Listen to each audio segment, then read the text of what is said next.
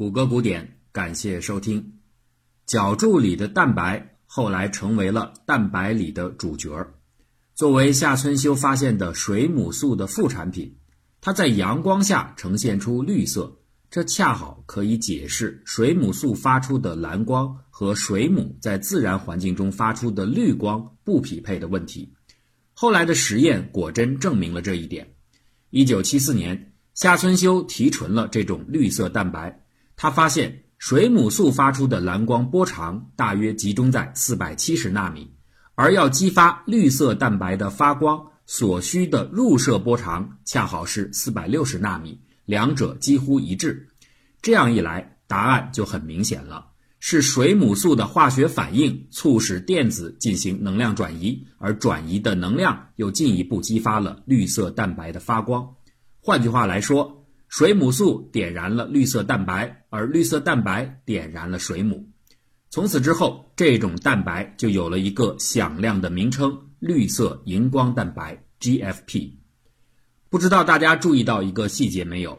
夏村修纯化水母素并且提取到绿色荧光蛋白的工作是在1962年完成的，而直到1974年他才提纯了 GFP，中间的间隔长达十二年。是这项工作很困难而耗时过久吗？并不是。主要的原因是夏春修本人对绿色荧光蛋白并不敏感，他是物质提纯方面的专家，故此啊，他没有意识到绿色荧光蛋白可能的应用前景和巨大潜力。从他接下来的工作经历，我们可以明显的看出这一点。一九六二年，夏春修去了百慕大调查一种叫做无齿裂虫的会发光的小虫，接着呢，在一九六三年，因为签证到期，他返回日本。做了一段时间的海银荧光素的结构分析工作，之后又在1965年到新西兰短暂学习了两种发光生物的新知识。经过这么一大圈七杂八杂的事情之后，夏春修也意识到自己不可能在这么多的方向上同时取得进展，所以他又一次回到了普林斯顿。在此后的很长一段时间里，夏春修更看重水母素的应用研究。特别是把水母素作为活体细胞当中的钙离子指示剂，这当然也是一项有意义的工作，并且呀，相关方法沿用至今。只不过和绿色荧光蛋白后来展现出的巨大价值相比，前者就不值一提了。但是无论如何，绿色荧光蛋白 GFP 的发现的确是从夏春修开始的，这一点毫无争议。夏村修的导师约翰逊，一九七七年从普林斯顿退休。夏村呢，也在四年之后离开了普林斯顿。他接受哈斯丁和卡米纳的邀请，到马萨诸塞的伍兹霍尔海洋生物研究所继续工作。这家叫做 WHOI 的研究所是一间久负盛名而且历史悠长的研究机构，一九八八年就成立了。在这儿，夏春修继续着自己提纯水母素的工作。由于他的团队几乎是当时唯一的能够供应水母素样品的小组，因此他们每年都会接到全世界各地的研究人员请求提供水母素原料的数百封信件。夏村修总是尽可能的去满足。那在这样的研究高峰状态下，他自然就更加的难以切换研究的主题。所以啊，直到退休，他工作的重点始终放在水母素身上，而不是绿色荧光蛋白。一个人的忽视，往往是另一个人的机会。抓住机遇的是夏村修在海洋生物实验室的一位同事，一位后来被证明为运气欠佳的研究者，一位悲情的诺贝尔英雄。说悲情和英雄，也许有些言辞过重，但是他的经历的确令人唏嘘。虽然他自己仍然保持着令人尊敬的乐观，虽然这样的乐观并不是那么轻松就能做到的。二零零八年十一月，阿拉巴马州亨茨维尔一家丰田汽车经销店的停车场上，正停着一部用来接送宾客的中巴。中巴车的侧面印着 logo，Bill Penny Toyota。车上有一位满脸络腮胡子的司机，此刻正在收听广播。他全神贯注收听的节目当中，正在播放当年的诺贝尔化学奖的得主名单：伍兹霍恩海洋生物研究所的夏村修。哥伦比亚大学的马丁·查菲，加利福尼亚大学的圣迭戈分校的罗杰钱。这几位看起来和眼前的这个普通的司机毫不相干的诺奖大牛们，在他的心中却是一个一个熟悉的姓名。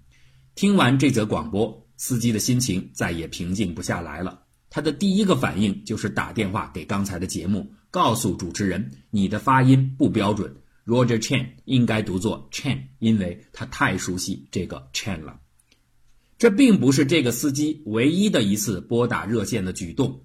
几周之后，这位司机在随便的把丰田的礼宾车停在了路旁之后，心情沉重的又一次拨通了一个电话号码。这一次是预防自杀心理热线，他已经快要失去活下去的勇气了。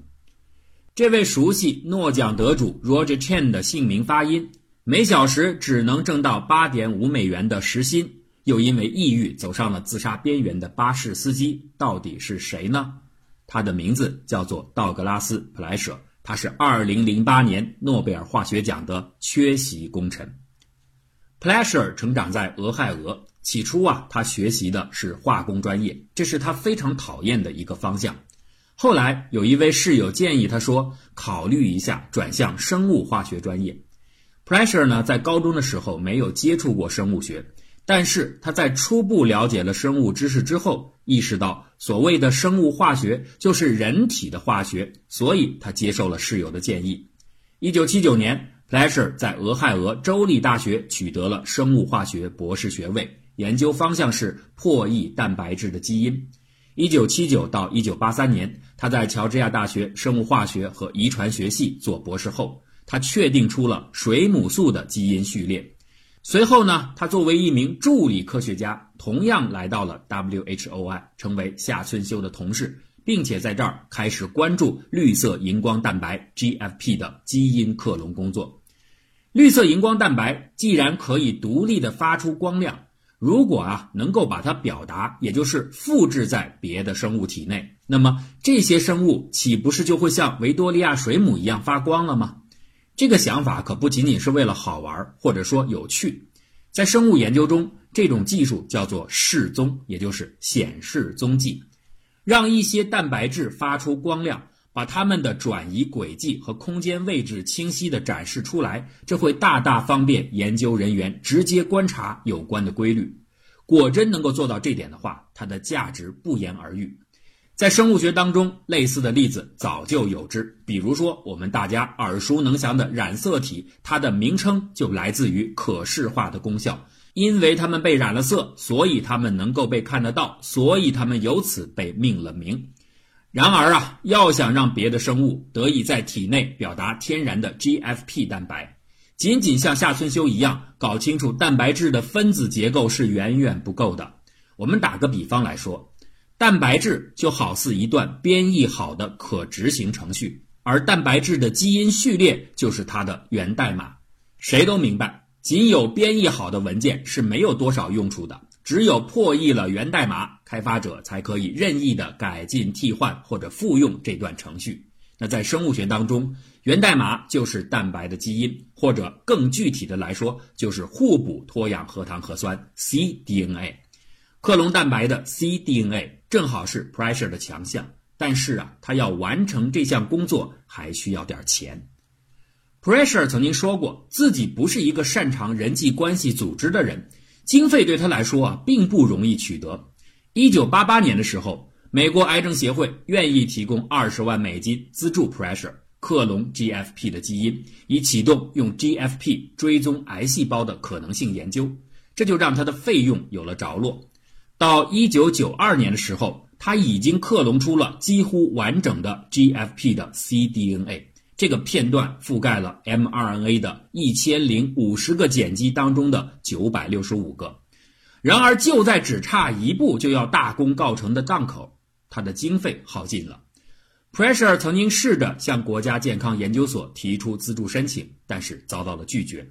他同时呢也给 WHOI 打了转正报告，希望从助理科学家变为非永久性的职员，但是还没有等到实验室给出回复。Pressure 已经决定要离开了，真正的原因来自于两点：一是他无法很好的融入环境，带来了人际疏离感；另一个就是实际的经济压力，让他再也无法多待下去。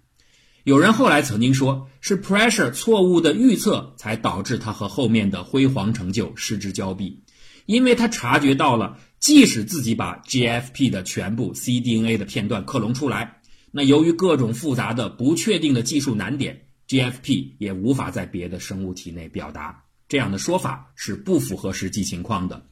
Pressure 当时已经和查菲的小组合作，在大肠杆菌和秀丽隐杆线虫当中表达出了 GFP 蛋白，他至少知道表达是可以完成的。当然了，在这里我们也不能夸大的说，Pressure 可以凭借当时的这些进展就估计出这种技术后来表现出的巨大潜力。那果真如此的话，他肯定也就不会因为经济压力而离开了。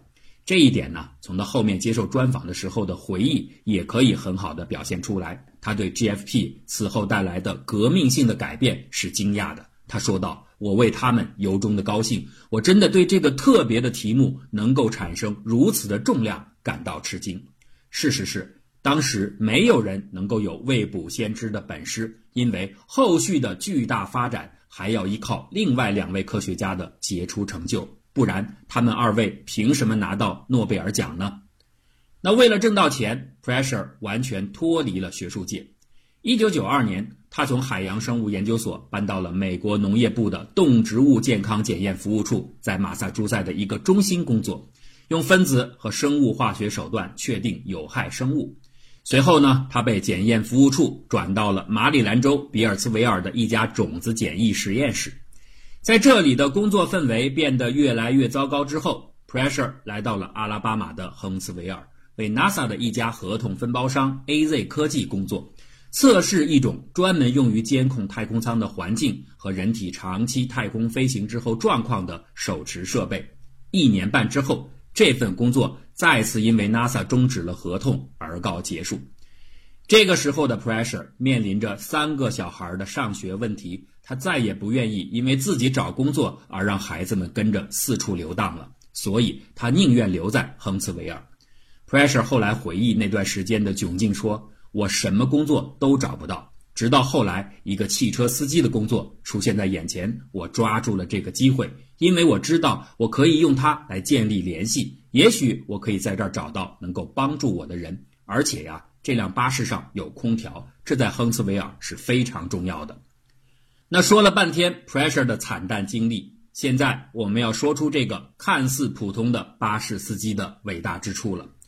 一九九二年，当他因为经费的问题无力继续留下来的时候，他把几乎完成的绿色荧光蛋白的 cDNA 序列无偿的赠送给了查菲和钱永健这二位后来的化学奖得主。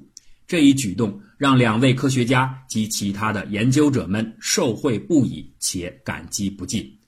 一九九二年时，还身在哥伦比亚大学的和马萨诸塞的普莱舍正在合作的查菲说：“如果我们两个能在一起工作的话，我相信道格拉斯不会离开伍兹霍尔，并且会得到属于他的职位。但是很可惜，我们错过了时机。”当后来有人揶揄普莱舍说：“既然你们都说他是一位世界级的科学家，为什么他还会失去研究工作呢？”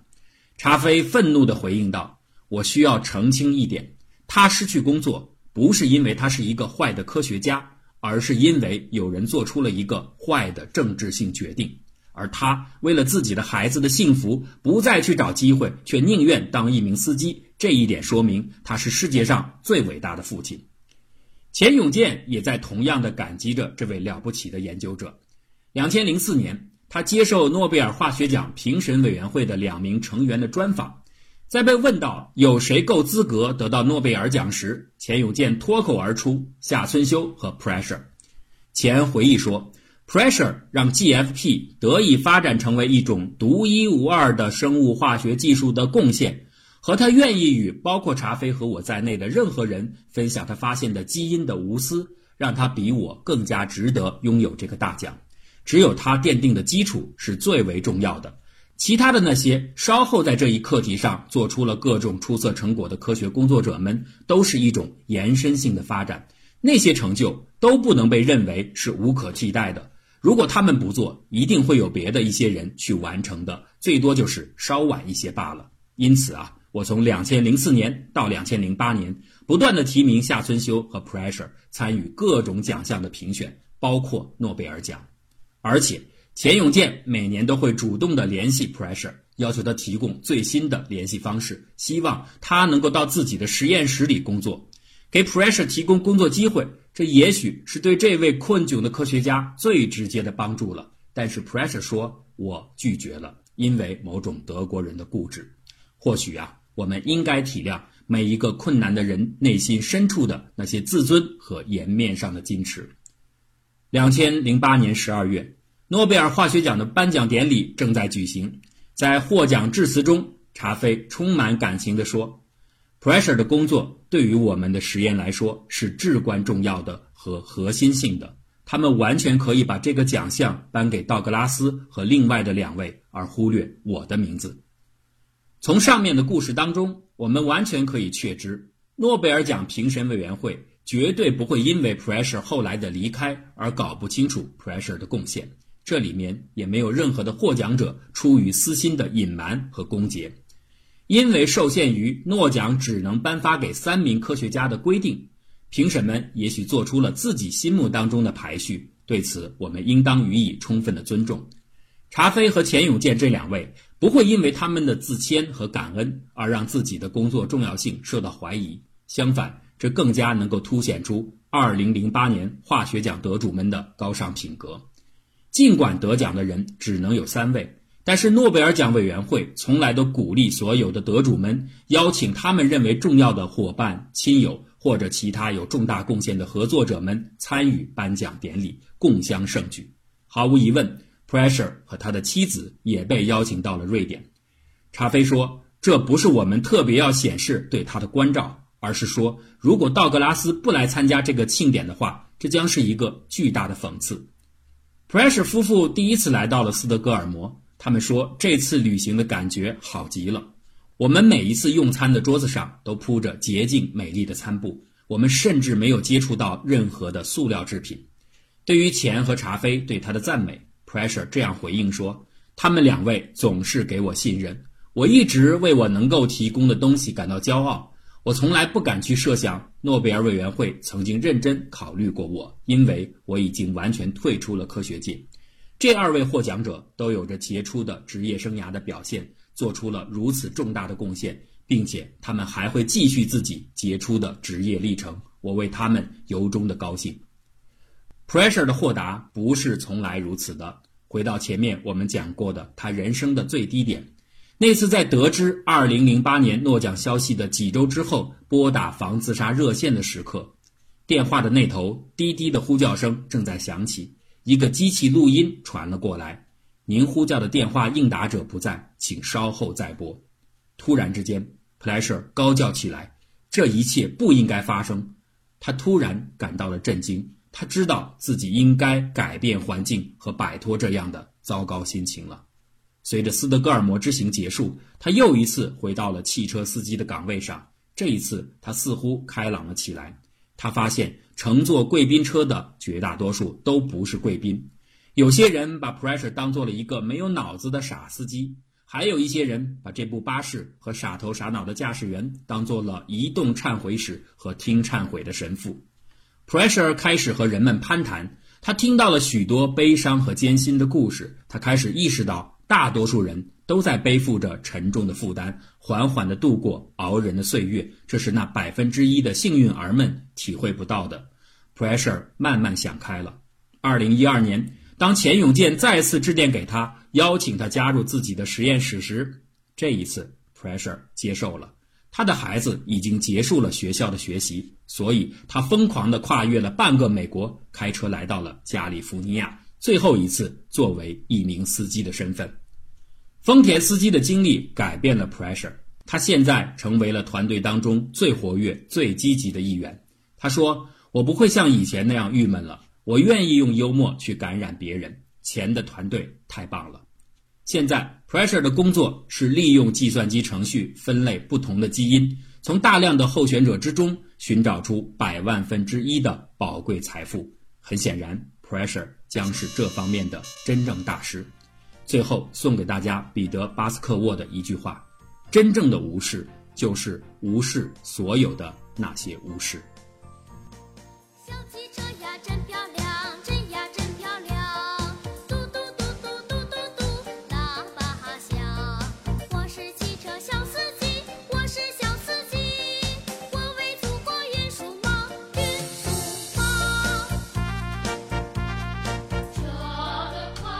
本期节目还有更多的补充材料和视频放在谷歌古典微信公众号的新青年栏目当中，感兴趣的朋友欢迎大家关注我们的公众号 Google 古典 Google 搜索引擎的名称古典是 G O O D I N G，在里边点选新青年栏目就可以看到。谢谢大家的关注。